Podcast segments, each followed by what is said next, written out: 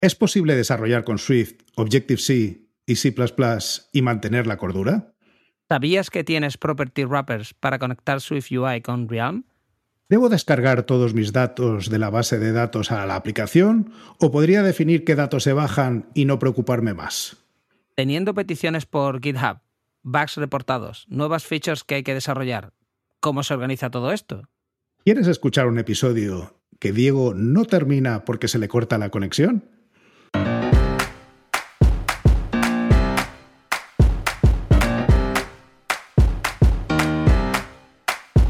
Bienvenidos a Unicode U00D1.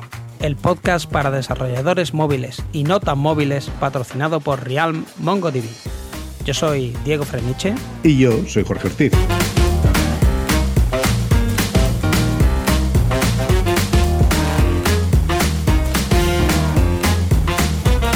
Unicode U00D1, episodio 20. Librerías open source.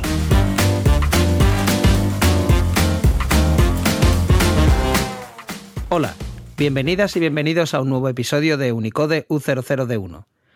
Hoy nos acompaña Diana Pérez Afanador. Diana es de Barranquilla, Colombia, pero desde hace casi 11 años vive en Barcelona. Es ingeniera electrónica y de telecomunicaciones. Pero cuando llegó a España empezó a estudiar para poder trabajar como ingeniera de software. Diana lleva casi 7 años desarrollando aplicaciones y SDKs.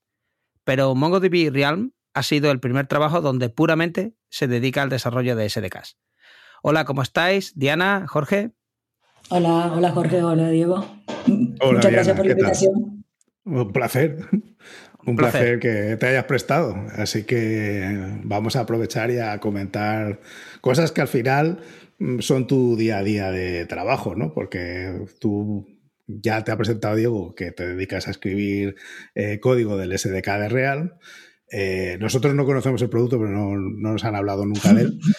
Eh, así que estaría bien que, le contaras a la gente pues, qué, es y para qué sirve eso y qué haces tú en esa parte del desarrollo. Bueno, mira, mm, bueno, soy la, soy la más, la última que ha entrado al equipo, o sea, la que menos ha estado eh, desarrollando nuevas funcionalidades y esto, pero sí, ya llevo un año, precisamente hace una semana cumplí un año ya el equipo de, del SDK. Y no, nosotros desarrollamos el, el, producto de Real, el SDK que es específico para que puedas utilizar en cualquier dispositivo Apple. O sea, eh, lo puedes integrar en una app para iPhone, una app para el reloj o para, o para Apple TV. Eh, y esto es una, pues una base de datos eh, local pero que en realidad también, eh, gracias a Mongo, también puedes sincronizar con, el backend de, de MongoDB Real. Y no sé, ¿qué más? Eh, ¿Qué quieres saber vosotros del producto? Entonces, nos has hablado que estás trabajando en el SDK, tú trabajas en la parte, entiendo, eh, open source del SDK. ¿Con qué lenguajes trabajas a diario? Todo el desarrollo que hacemos en el SDK es open source, o sea, puedes ver nuestro código completo.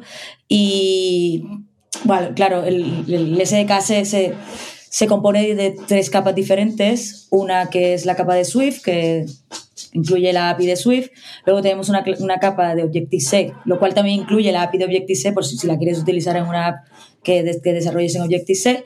Pero también nos sirve de, de, conexión con el código de C++ que se encuentra en el core, que es el, el, el otro SDK de core que está integrado también. Entonces, sí, o sea, mm, podemos tocar los, los tres lenguajes de programación si, si de pronto no es la funcionalidad que estamos desarrollando, lo que sea, toca hasta el core. Pero si solamente, por ejemplo, la parte superficial de, de Swift, pues tocamos solamente Swift. Continuando, a ver si yo lo he entendido, porque yo esto de Realm lo tengo como que no, no me acabo de enterar bien.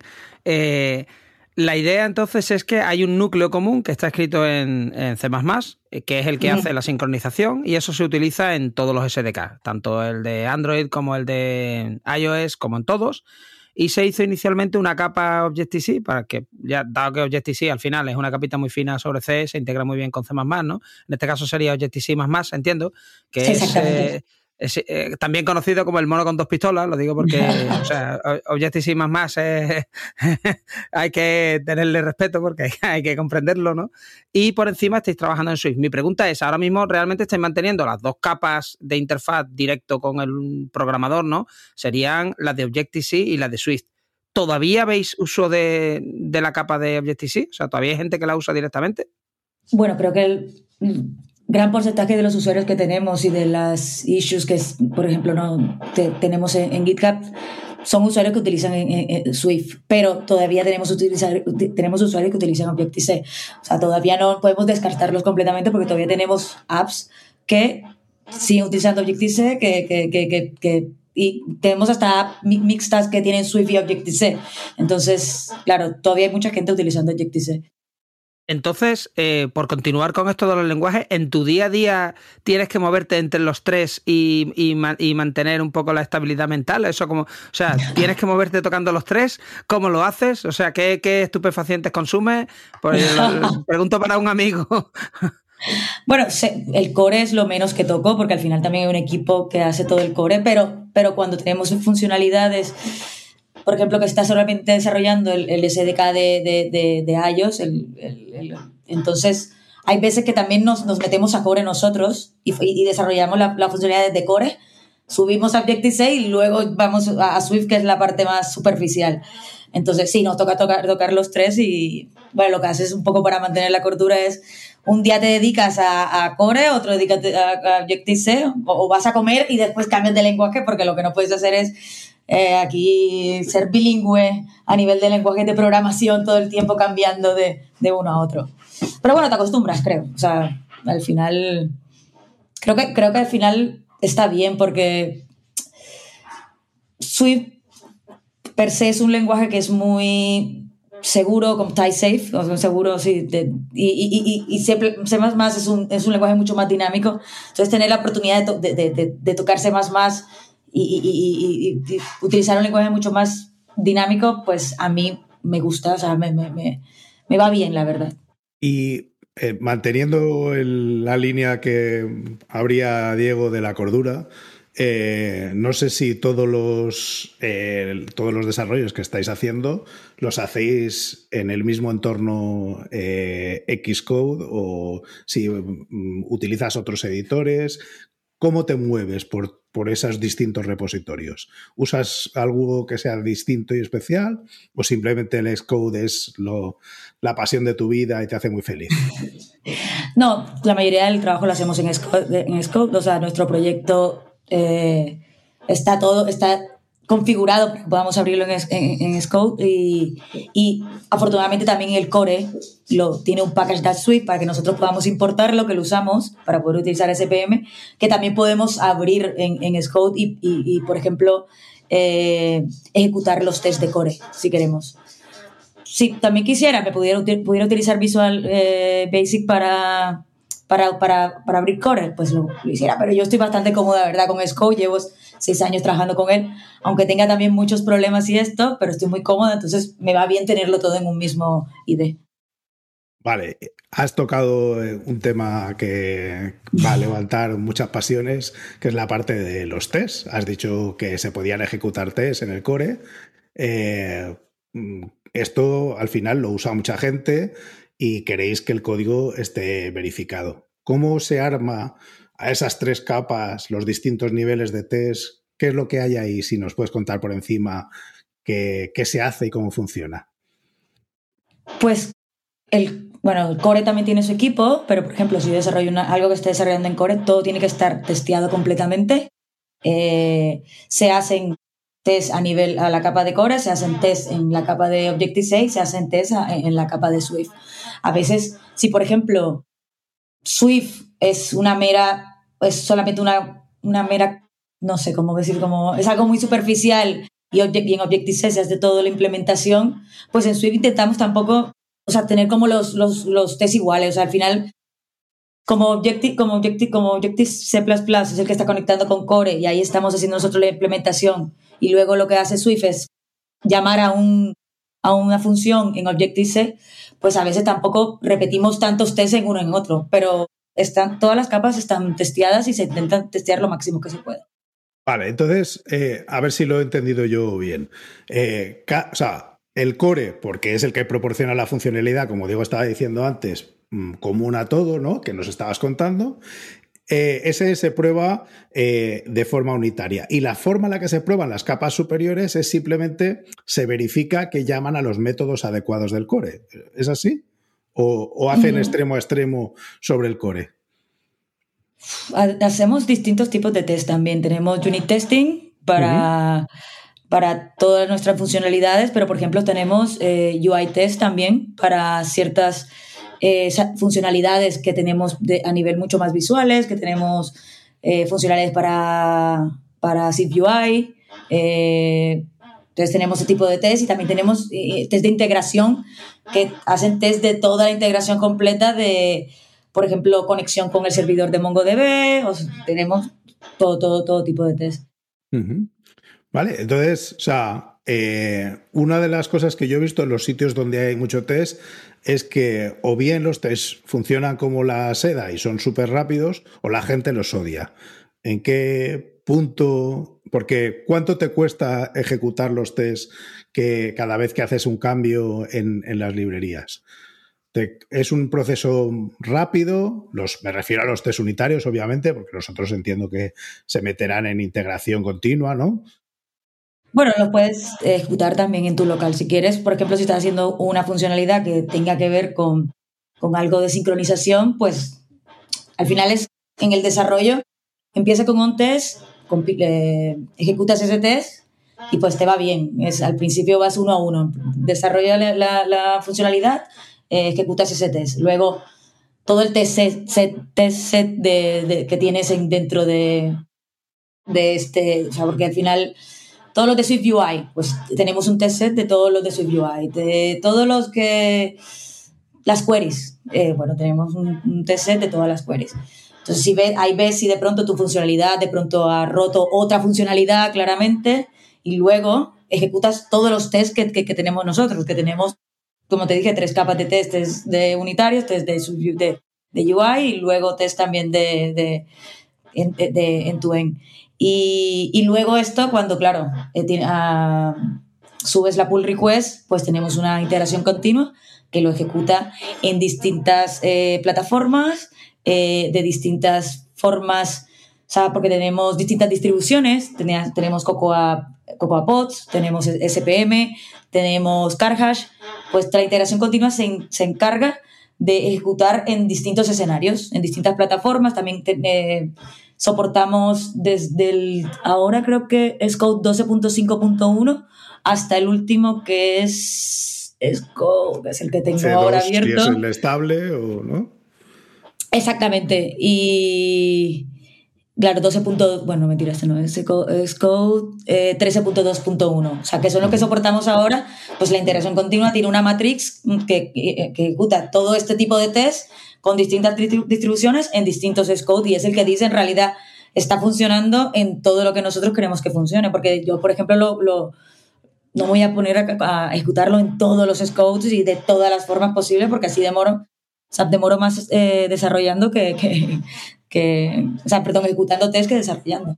A ver, una, un apunte y una pregunta. Eh, no sé por qué no ejecutar los tests, como dicen los puristas de esto, cada vez que cambias una coma o un punto y coma, porque los tests tienen que correr en submilisegundos.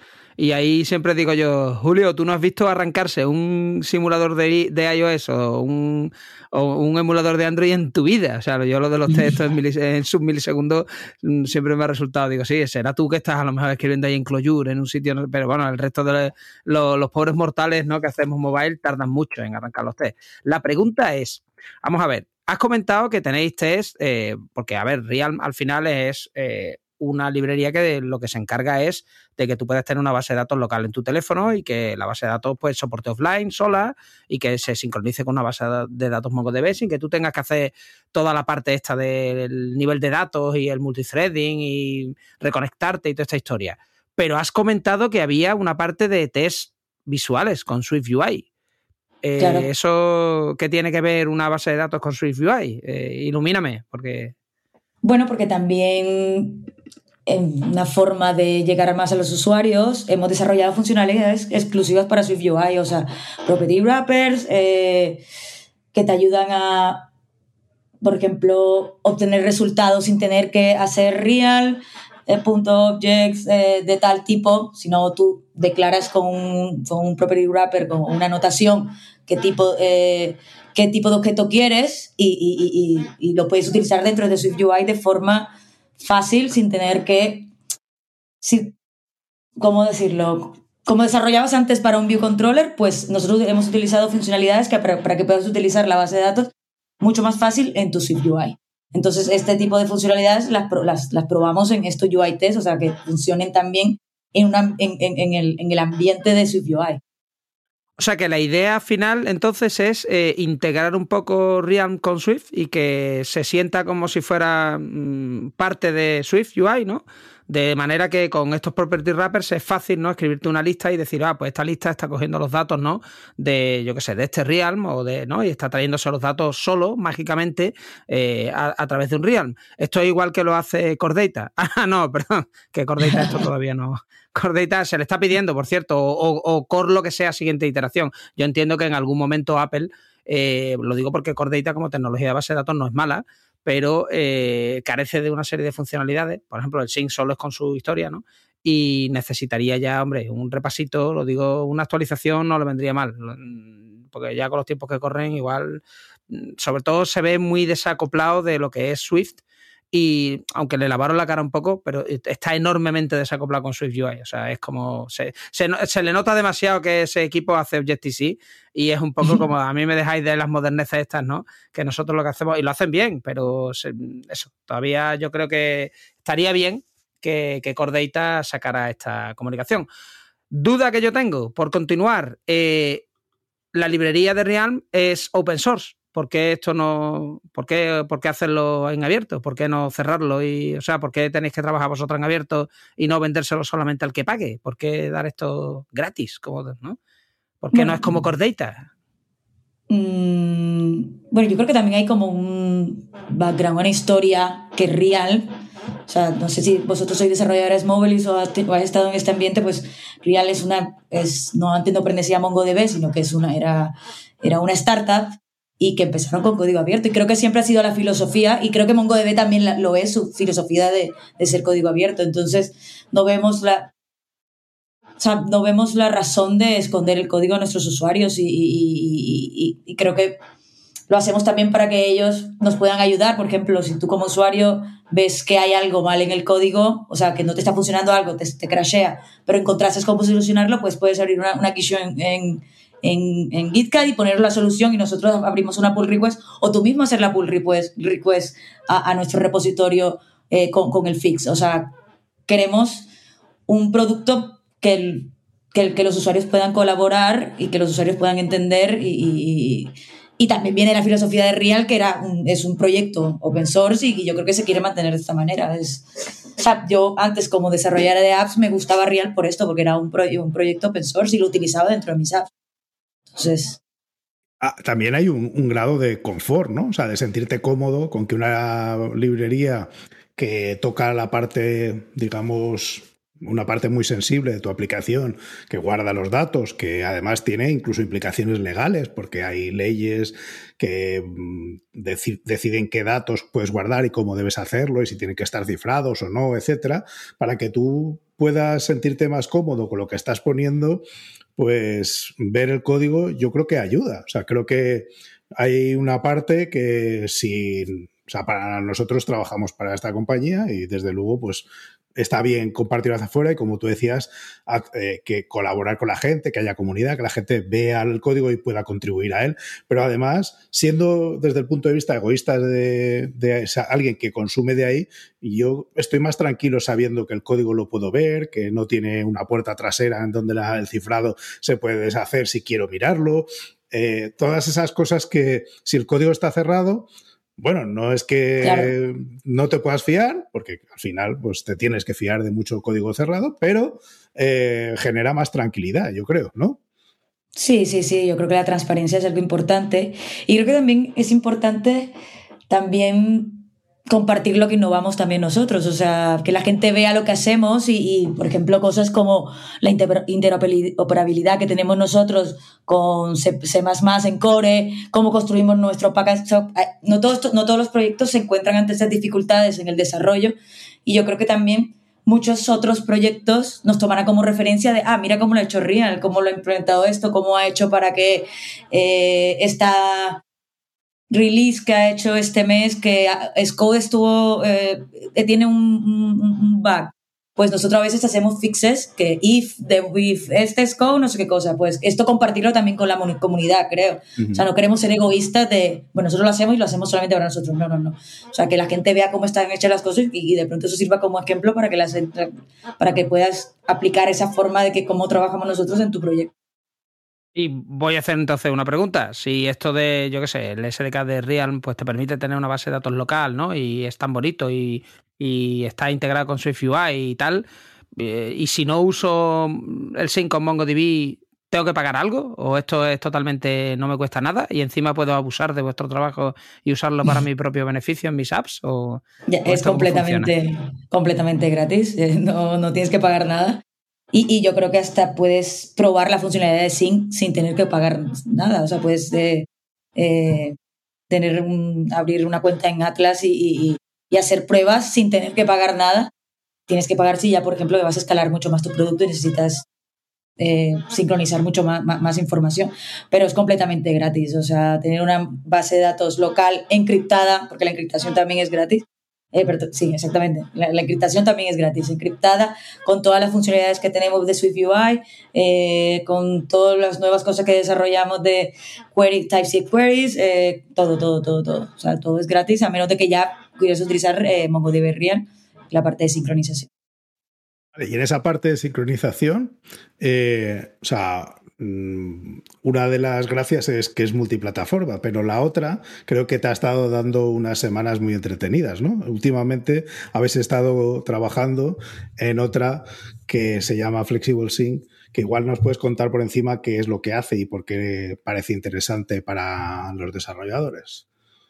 Bueno, eh, bueno, sí, llevo trabajando un par de meses el proyecto. O sea, la beta, la beta salió la semana pasada en todas las plataformas, pero como es una beta, pues estamos en, ahora en, en, búsqueda de, de, de, feedback de los usuarios para ver cómo ven la, la, API, cómo se está usando, cómo me gusta, no me gusta, esto se puede mejorar. Tiene, tiene, tiene margen para, para, para mejorar. Y bueno, yo creo que explicar Flexible Sync, yo creo que mejor es como que, que había antes de Flexible Sync, que, que es Partition Based Sync, que antes para poder sincronizar tu información necesitabas un, un, una, valor, un partition value, no sé cómo decirlo en castellano, un valor de partición. pero, pero ah, un campo que según el valor, ¿no? Definía qué datos te bajabas. Claro, un campo que estaba en todos tus documentos en, en, en, Mongo eh, y que lo tenías que utilizar para poder filtrar toda la información que tú querías traerte a tu móvil. Pues con Flexible Sync hacemos ya no usamos este, este, este, este valor, sino que dejamos que hagas eh, queries sobre por todos los documentos que tengas en, en, en, Mongo. Eh, si tú quieres, por ejemplo, eh, tienes un objeto de, que, te, que tiene la información de un perfil de un usuario y quieres filtrar a todas las personas que su edad sea mayor de 18 años, porque solamente quieres mayores de edad, pues ya no tienes que a cada vez que ese documento, o sea, cuando tú eh, grabaste, la palabra store, cuando, guardas los datos de Cuando guardas los datos, pues antes tenías que darle un, un partition, un, valor de partición y con eso filtrabas. Pues ahora puedes decir, mira, yo quiero todas las personas mayores de 18 años y solamente con, eh, eh, implementas la query y se va a sincronizar a tu teléfono solamente lo que tú has incluido en esa query. O sea, no solamente puede ser una, puede ser varias queries. Quiero que sean los mayores de 18 años y las personas que vivan en España, por ejemplo, que, se usa mucho localizar o algo así. Los que en el país Spain, pues utilizas esas queries. Y estas queries también las puedes, durante la vida de tu app, las puedes o quitar, o sea, borrar, o puedes actualizarlas. O, agregar más queries a, a, a medida de que vas de pronto navegando en la app. Entonces, los datos que se, que se te que sincronizan en tu, en tu móvil son los que necesitas en el momento. Y ya no tienes que guardar cada vez que guardes un dato con ese, con ese valor de partición que tenías que hacerlo para, para todo antes, que era mucho más difícil poder tú saber qué... O sea, era más complicado. Era menos eh, granular, ¿no? Exactamente. Ahora, puedes ser mucho más selectivo en cuanto a, solo necesito todos estos documentos eh, o estos registros, por hablar en terminología que es común a todo tipo de base de datos, frente a antes que eran solo por este campo y solo de un valor de ese campo, ¿no? ¿Lo, Exactamente. Sí, sí. Sí, sí, sí. Y sí, es mucho más flexible. Al final la palabra lo dice, es una forma de sincronizar más flexible. Entonces, cuando tú defines eh, una consulta, porque la idea al final es, si yo tengo una base de datos enorme, lógicamente no me voy a bajar millones de, ¿no? de documentos a mi móvil porque no caben, y aparte porque tampoco los quiero tenerlos ahí para nada, ¿no? Yo no quiero tener los pedidos de nadie, ¿no? Yo quiero tener mis pedidos que hago en la tienda online eh, que esté usando en ese momento.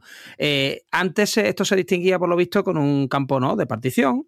Eh, ahora se puede distinguir con una consulta que básicamente pues, te va a bajar lo, que te interesa, ¿no?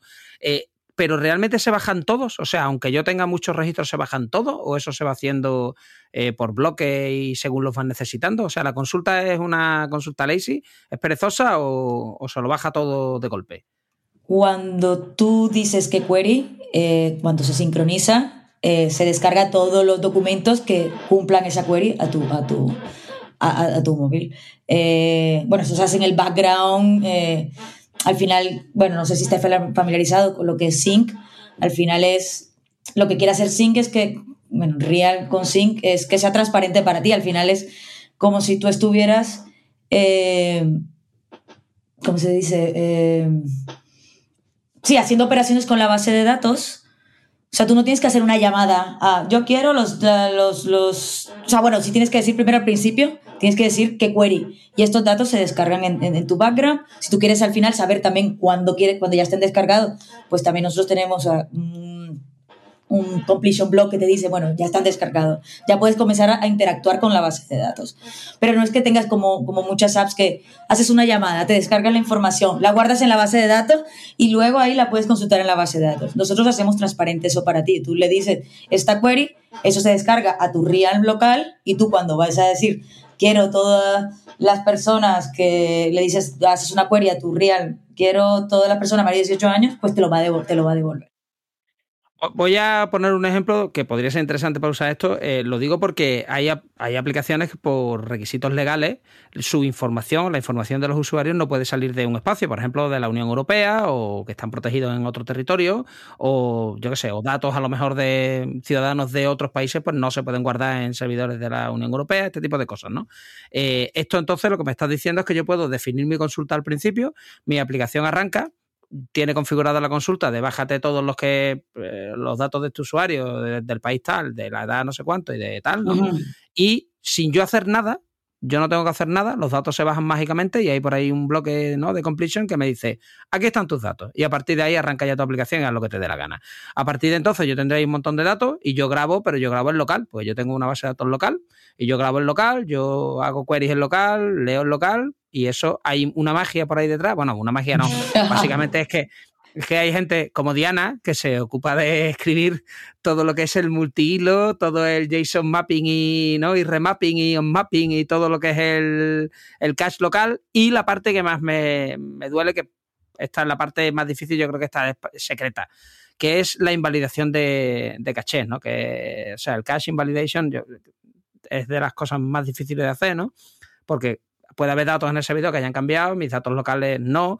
Solucionar esto no es fácil.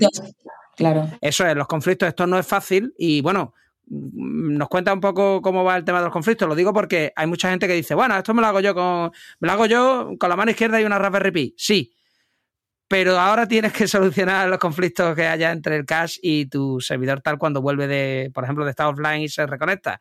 Y eso, en fin, mm, bueno, pues es un problema que, eso, que es divertido de solucionar. Entonces, ¿nos puedes contar tu experiencia con esto? No, no, no lo solucionas tú, eso también es lo, importante, ¿eh? o sea, eh, está hecho de una manera que hay unas ciertas reglas para, para, para solucionar esos conflictos y, no pierdas información, pero que tampoco se, tu, tu, información se corrupte, que, que, que, tu, que corrompa, que tu información se, se corrompa claramente.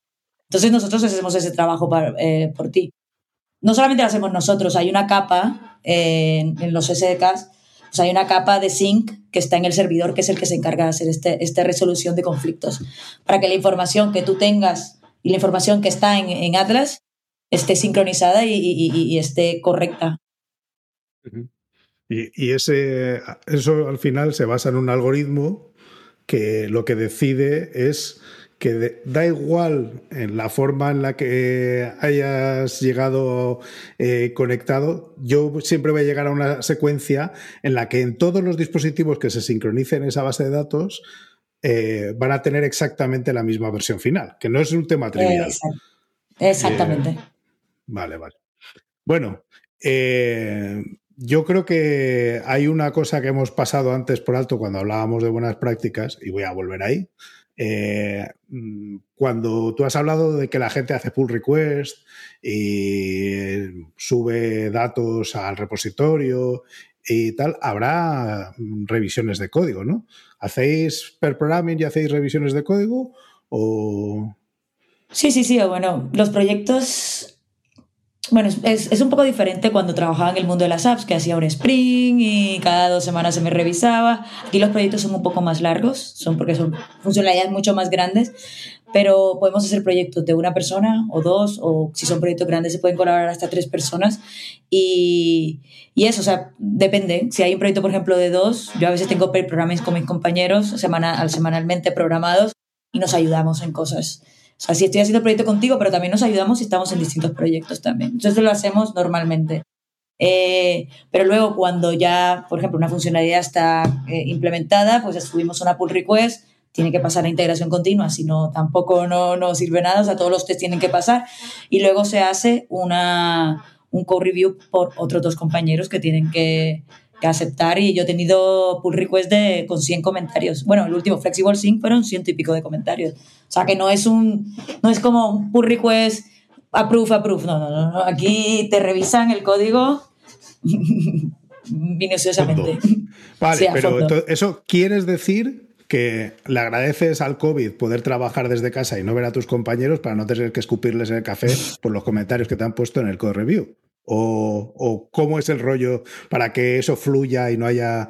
Eh, o sea, ¿cómo se hace un code review para que sea constructivo y que tú mejores, pero a la vez eh, no te sientas herida en tu en que has hecho tú un trabajo correcto. No, no, creo que en, en, ese sentido tenemos muy buen rollo en el equipo, que creo que nadie te va a hacer un comentario malintencionado con respecto a tu código. O sea, al final te van a decir estás equivocado o, esto no es así o esto lo puedes hacer mejor, pero creo de forma respetuosa y, tú tienes que, o si crees que las cosas se tienen que hacer de esa manera, pues defiendes, dices, mira, pienso yo esto o lo he hecho de esta manera por estas razones, porque también hay veces no es tan fácil otra persona que está leyendo como tu código como, como desde fuera saber por qué en realidad tomaste esa decisión. Y tú puedes decir, mira, en realidad utilicé esto porque he intentado hacer todo y esta es la única manera de hacerlo.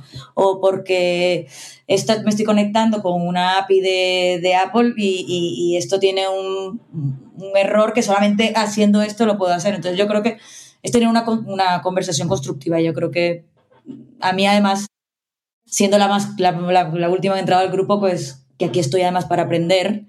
Eh, me encanta que me hagan comentarios porque estoy aprendiendo constantemente, claro no sé, no, no, soy, no soy nada orgullosa con esto, me, me gusta, o sea, yo lo llevo bien que me hagan comentarios de mi código. Y, cuando antes lo hacías como desarrolladora de aplicaciones, eh, ¿era similar? ¿Era, eh, ¿Ves mucha diferencia de, estar encargada de una parte de una librería que usan muchas aplicaciones a estar enfocada en una aplicación en concreto y, centrar tu, todo tu esfuerzo en que esa aplicación tenga las funcionalidades que el negocio determina? No, claro, aquí somos mucho más, sí, tenemos mucho más cuidado en lo que publicamos y, claro, todo tiene que estar bien construido y, bien testeado y, por eso creo que el core review es mucho más minucioso. O sea, cuando yo trabajaba en apps, no quiere decir que el código se iba de una así, pero En realidad, por ejemplo, yo vengo del mundo de la consultoría hace mucho tiempo y a veces había que hacer una entrega y, los, y los, las co-review a veces eran tres comentarios y, y, y mergeábamos y, y que esto no es la forma correcta y por eso también estoy trabajando aquí porque quería esto, quería que en realidad si el código, el, o sea, que el código que entregue sea un código que esté, que esté bien, claro. Eh, déjame que te haga una pregunta, eh, te aseguro que bien intencionada. Eh, tuvimos en uno de los episodios a, a un amigo que nos contaba sus experiencias eh, estando en otro país, en Alemania en concreto, y lo que le había parecido raro de los alemanes, como colombiana y currando con uh -huh. españoles. ¿Qué es lo que te ha parecido más raro y que compartirías con tus amigos del otro lado del charco diciendo estos españoles están locos, fíjate lo que hacen? Es que no sé, ¿no? También, mira, ahora también te digo es que no trabajo con, con gente de España. Mayor, es mayoría de mi equipo en este momento, bueno, soy la única española, la única hispanoparlante de mi equipo, entonces tampoco no tengo mucha relación, pero ¿qué? qué? No sé, no, no. ¿Qué puedo decir de que...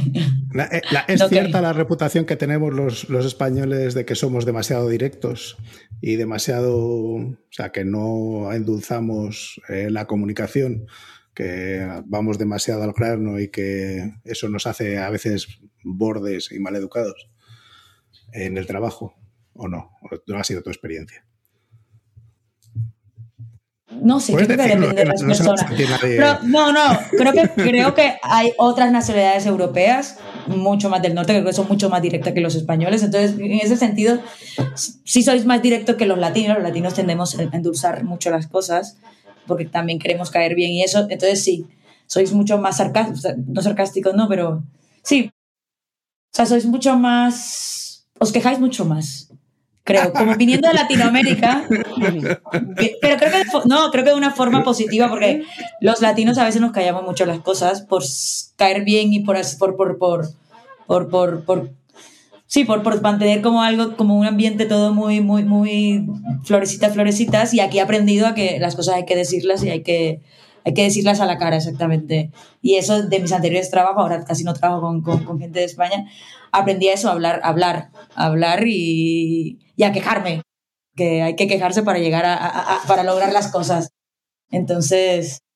Tengo una pregunta y es, eh, nos has comentado que lógicamente se hace mucho más test. Los días que hacéis un release de una nueva eh, funcionalidad, espero que no sean los viernes, ¿cómo es la tensión en el equipo? Entiendo porque, como ¿cuánta gente utiliza el SDK este así más o menos? Eh, ¿Dos, tres personas en el mundo? ¿Hay más? Eh... Buah, es que no me acuerdo ahora de los datos exactamente, pero miles de apps y cientos de millones de aplicaciones que utilizan este, este SDK. Claramente. O sea que si, si tenéis un errorcito en producción, alguien se va a dar cuenta, ¿no? Puede ser, ¿no? Claro, claro. Eh, cuando tenemos una release muy grande, el, al support de la semana siguiente tenemos que, o sea, vienen, vienen bastantes cositas después, o bueno, a veces no tanto, pero sí hay mucha gente, no, que esto, y hay veces que además son cosas eh, que ayudan, como se nos olvidó, hace poco estábamos haciendo lo de TypeScript queries, y que es como, bueno, que, que en Swift, en vez de utilizar en ese play para hacer la, las queries, pues ahora puedes utilizar el lenguaje Swift y decir eh, la propiedad eh, eh, fecha, quiero entre fecha tal y tal fecha tal en, en, en, en una sintax completamente de Swift. Entonces, uh -huh. ya, y hace como, eso salió creo que en noviembre, y hace como dos semanas alguien dijo, les faltó eh, añadir el int. O sea, eh, buscar en, un, en una collection, en, en, una colección, buscar una palabra. Y, y, y, o sea, que tenemos las dos cosas. Tenemos gente que tiene issues a veces y tenemos gente que también nos dice, ah, ha faltado esto, hay que ponerlo. Entonces, o sea, sí son un poco más movidas después de los releases. Depende también del release. O sea, si, hacemos release de fixes, lo más probable es que no haya nada diferente, pero si hacemos releases de funcionalidades grandes, eh, que últimamente hemos hecho bastante, la verdad, si, ves el, el chain de, de, de Real Swift, ves que hemos hecho un montón de funcionalidades, pues hay ciertas cositas que, que no tenemos en cuenta, tampoco lo sabemos todo también, no, no, no, no sabemos todas las posibilidades. A ver, eh, estás comentando eh, que os entran a veces, pues bueno, eh, bugs después de una release gorda, ¿no? Eh, cuando uno desarrolla aplicaciones, los tres hemos sido desarrolladores de aplicaciones un poco por nuestra cuenta, ¿no? Tú tienes una idea de las nuevas features que le quieres añadir, a lo mejor pues tienes a alguien, ¿no? Que es tu cliente que te va diciendo un poco el camino que tienes que seguir. Yo entiendo que dentro del equipo tenéis claro el camino de las siguientes features, pero os entrarán peticiones por GitHub y además os entrarán issues. O sea, entrarán las dos cosas. Quiero esta feature o me he encontrado este error. Eh, aparte tendréis presiones mm, desde dentro de lo que es MongoDB porque, oye, pues la base de datos ha sacado esta historia nueva, ¿no? Y queremos que les deis soporte para que los móviles se beneficien. ¿Cómo se organiza ese baile? Lo digo porque ahí tenéis, ¿no? Como tirando en todas las direcciones, como mucha gente solicitando cosas, y esto es un poco como Oliver Twist pidiendo más gachas, ¿no? Al final, ¿a quién le dais la, a quién le dais las gachas? O sea, ¿cómo os organizáis en cada sprint de esto o en cada release nuevo? Eh, ¿Vais cogiendo un poquito de todo? ¿Las votáis vosotros? ¿Dejáis que la comunidad apoye? Bueno, tenemos, como tú dices, tenemos de distintas, vienen de distintas partes, todo, o sea, lo que, lo que quieren, lo que se hace, lo que se quieren hacer. Pero, por ejemplo, te pongo el ejemplo que ahora empezamos cuatrimestre. Eh, ahora, hoy precisamente empezamos cuatro, o mañana creo, sí, hoy es el último día de enero.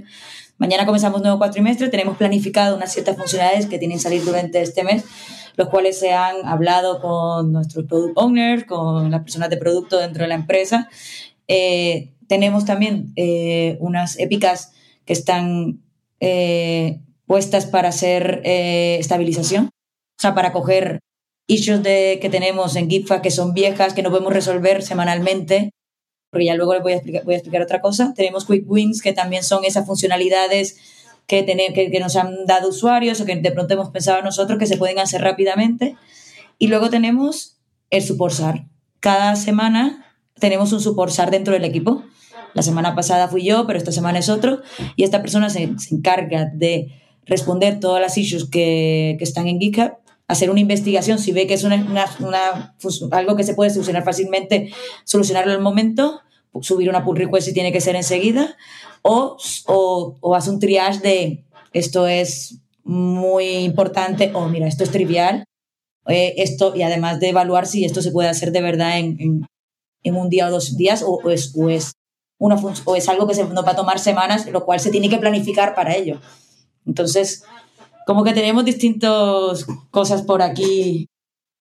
Igual, por ejemplo, yo ahora que estoy empiezo una nueva funcionalidad, pues hay, hay, veces que tengo todavía issues que se me quedaron de support de la semana pasada, pues que hay veces que, sabes, que te aburres un poco de hacer lo mismo, pues dices, bueno, hoy me voy a coger esta media hora y me voy a poner a, a, a mirarme esta issue que, que la semana pasada pienso que la puedo hacer fácil, que la puedo resolver rápido. Entonces, es un poco así. Vale, y, también hay, que no sé si has llegado a mencionarlo, pero si lo has hecho se me ha pasado, habrá algún tipo de coordinación, porque al final hay un SDK que es el de Swift Objective-C, pero hay otro que es el de Android, otro que es el de Colding eh, Multiplatform, hay otro de JavaScript, tal. Entonces, todo, supongo que hay un intento de que sean eh, cada uno nativo en su lenguaje, pero que las funcionalidades, por lo menos las más importantes, se distribuyan entre todos los SDKs. ¿Eso es así o lo he entendido yo mal?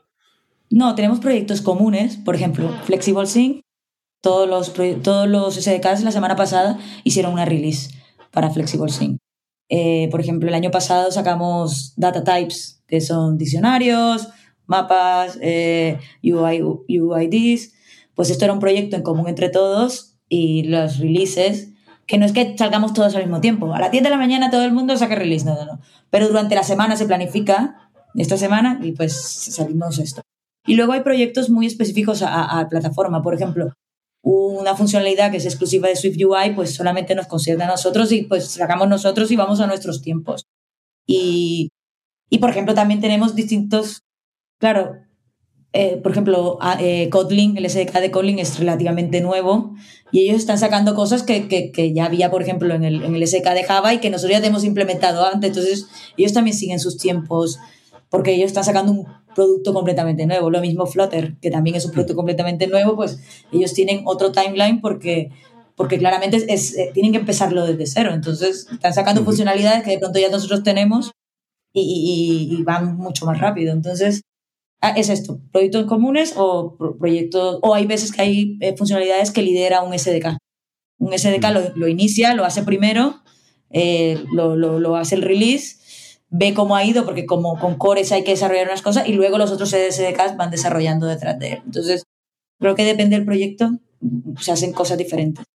Y tú, no sé cuánta relación personalmente tienes tú con respecto a la gente de los otros proyectos de los E3 SDKs, pero eh, ¿tú los ves muy distintos o la gracia que tiene esto es que tú puedes eh, llegar y, y más o menos decir que nuestra aplicación la vamos a hacer para Android y para iOS y va a ser, voy a disfrutar de más o menos los mismos beneficios entre ambas. Eh, ¿Es eso una realidad hoy por hoy? Sí, sí, sí, sí, es una realidad que, se intenta que el producto en, en, sí en total sea lo mismo para todas las plataformas. Sí, lo que sí pasa es que, por ejemplo, cada plataforma es diferente. O sea, tú, eh, la forma de desarrollar eh, para Android es muy diferente que a veces para, para, para iOS, a nivel de arquitectura, a nivel de, de, prácticas. Entonces, sí hay cosas que, que, cambian un poco porque nos adecuamos a, cada, a cada plataforma. Por ejemplo, JavaScript, que es, que es TypeScript, ahí no puedes declarar un esquema como un objeto. Entonces, claro, no, tenemos una funcionalidad que es, que es general, que la tienen todos los SDKs, pero nos adecuamos a cada plataforma para que, porque, claro, tú no vas a, no vas a desarrollar una app en Android con una arquitectura de iOS. O, entonces, claro, pues nos amoldamos un poco también a, la plataforma. Muy bien, pues yo creo que hemos hecho un recorrido importante por, el SDK, por tu experiencia desarrollando. Muchas gracias por haberte prestado. Y bueno, pues hasta siempre, Diana. Eh, nos, vemos en otra. Vale, muchas gracias. Muchas gracias. No, gracias a vosotros. Hola, soy Diego. Se me ha cortado la conexión. Muchas gracias, Diana. Sayonara, baby. Gracias por escucharnos. Si te ha gustado y quieres que podamos crear nuevos episodios, te pedimos que nos ayudes a difundir este podcast. Puedes decírselo a tus compañeros, retuitear cuando anunciemos nuevos episodios, suscribirte para que se descarguen los nuevos episodios automáticamente o todavía mejor, puedes ponernos una valoración espectacular en tu plataforma de podcasting. Si tienes sugerencias sobre cómo podemos hacerlo mejor o propuestas de invitados o contenidos, ponlo en un tuit incluyéndonos a Diego, arroba de Freniche, o a Jorge, JD Ortiz. Te recomendamos atender a los meetups de Realm. Tienes el enlace en la descripción. Y si tienes dudas sobre Realm o MongoDB, puedes participar en los foros. Si podemos aportar algo a tu comunidad, estaríamos encantados de atender a vuestros eventos, podcasts, conferencias o meetups. Por último, queremos recomendarte nuestro podcast hermano en inglés, The MongoDB Podcast, presentado por Michael Lynn, y en el que se entrevista a desarrolladores, emprendedores y empresas. Lo tienes disponible en las principales plataformas de podcasting. Esto es todo por este episodio de Unicode U00D1. Hasta la semana que viene.